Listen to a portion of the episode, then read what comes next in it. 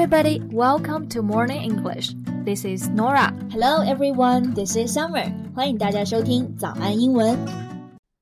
在节目的开始，给大家送一个福利。今天给大家限量送出十个我们早安英文王牌会员课程的七天免费体验权限，两千多节早安英文会员课程以及每天一场的中外教直播课，通通可以无限畅听。体验链接放在我们本期节目的 show notes 里面了，请大家自行领取，先到先得。Alright, okay, Summer. Have you ever heard about the story of Hu Yizhou? Mm, I haven't a clue. Who is he? Well, he's better known as his nickname JoJo, or what others call him, a genius conductor. Oh, 哦，好像有点印象了。你说的是不是舟舟？就是智力只有几岁，但是特别喜欢音乐，还是个指挥家。Right. He was given the name genius conductor. Genius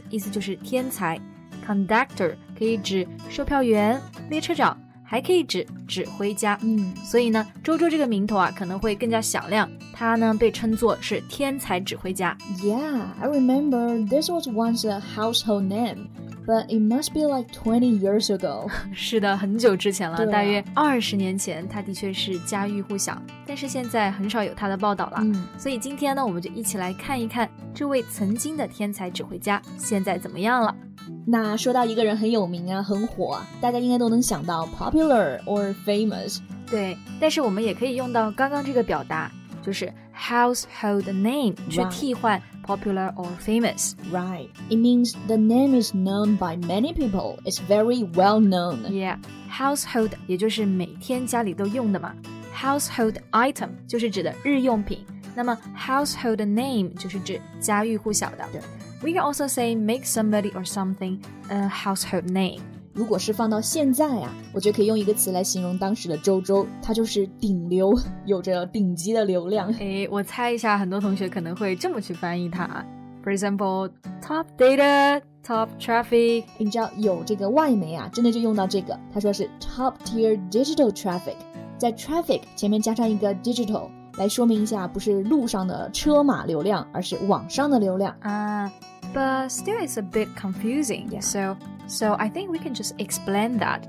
For example, we can say he's a celebrity who attracts high volume of social buzz. 对，这样解释其实会更清晰，对吧？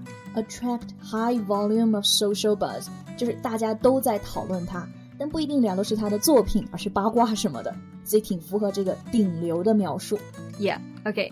Now let's see what made JoJo a household name and how he attracted a high volume of social buzz. Alright, so where did his story begin? Mm, it all began with his birth. Jojo was born on April 1st, and it seemed that his birth was just like a joke to his parents. How come it was a joke?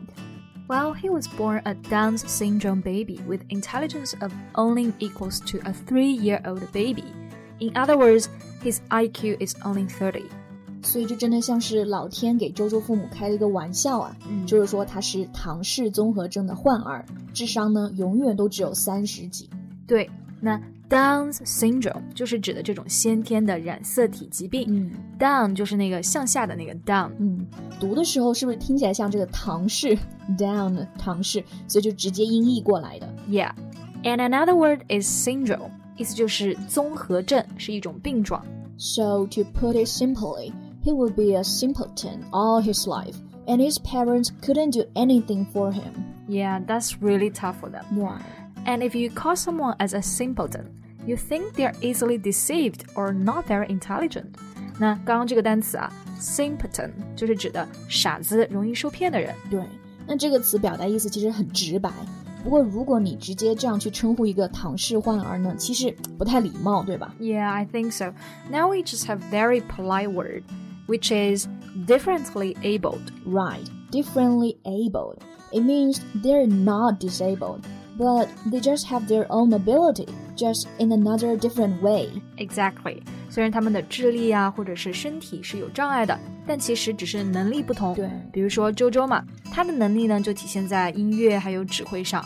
那到底啊，周周一开始是怎么接触到音乐的呢？He grew up listening to classical music because his father was a professional cellist in the Wuhan Symphony Orchestra. I see，所以完全是受他爸爸的影响，对吧？他爸爸呢是一名 cellist，就是大提琴手。大提琴呢是 cello，所以注意这个读音啊，应该是 cellist。对，而且当时是在武汉的交响乐团工作。那么交响乐团呢，就可以用到这个表达 symphony orchestra。平常呢，我们也可以直接就说 orchestra。But I guess since he couldn't play the cello, he could just imitating the style of the conductor. Exactly. One time, someone jokingly asked Jojo if he would like to conduct the piece Carmen, and he just picked up the baton, waving his arms like a real conductor until the end。感觉这就是转折性的那一刻。舟舟呢，他第一次拿起指挥棒，指挥的第一支曲子就是《卡门》（Carmen）。对，讲到这里还感觉挺感动的。对啊，就是他人生呢有一个非常重要的东西，就是指挥棒 （baton）。So he picked up the baton and everything just changed。哎，这个地方这个 pick up the baton 其实还一语双关了，因为 the 非常的重要嘛，所以还可以指权利、责任。So pick up the baton 可以说是拿起了指挥棒，也可以指接受、承担责任。所以就是从那一刻，舟舟呢开始承担起自己人生的责任，not just for the orchestra but also for his life. Exactly. 那刚刚呢还有一个词组就是 pass the baton，意思就是移交权力。Mm -hmm. We can also say Jojo's father started to pass the baton to his son Right. But how did he become a household name? Mm, a documentary student was surprised at Jojo's passion when he saw him conducting. So he made a documentary, which became a hit. It must be national news at that time. 所以当时就是这一部纪录片让他出名了。我记得他还上了春晚。Yeah, he performed at the Spring Festival Gala in 1999. And he also conducted China's National Symphony Orchestra. Wow, China's National Symphony Orchestra，就是他还指挥过国家交响乐团。Right, and not just that. He also achieved international fame when he conducted the Cincinnati Pops Orchestra. Mm, I don't know much about orchestra. 那刚刚讲到这个 Cincinnati Pops Orchestra，就是指的辛辛那提交响乐团。这个呢是美国十大交响乐团之一。Wow. and it was played in the renowned Carnegie Hall. Hall，就是在非常有名的卡耐基音乐厅里演奏的。His father must be really proud of him. That's for sure. He said as a cellist, he's never dreamed about playing there, but now his differently able son was standing on that dreamy platform.